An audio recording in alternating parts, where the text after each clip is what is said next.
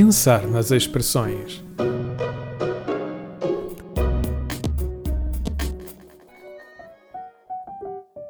Bom, eis então que a expressão de hoje vai seguir este mote do rabo, por assim dizer. Utilizamo-la vá com relativa frequência. É cu de Judas. Por acaso a sua origem é super fácil, querem ver?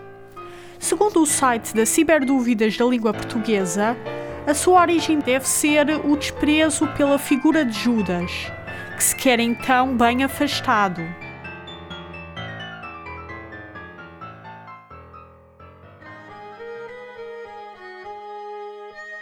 Bom, eis que chegamos ao fim de mais um episódio. E porque cada emissão é como um mergulho pelas profundezas da nossa língua, até à nossa próxima viagem. E não se esqueçam de até lá fazerem esse tal mergulho com muita atenção e curiosidade, por forma a encontrarem as pérolas da língua portuguesa. Até lá!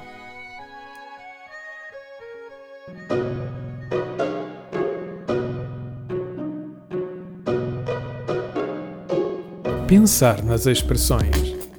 Este programa foi gravado nos estúdios da Universidade Autónoma de Lisboa.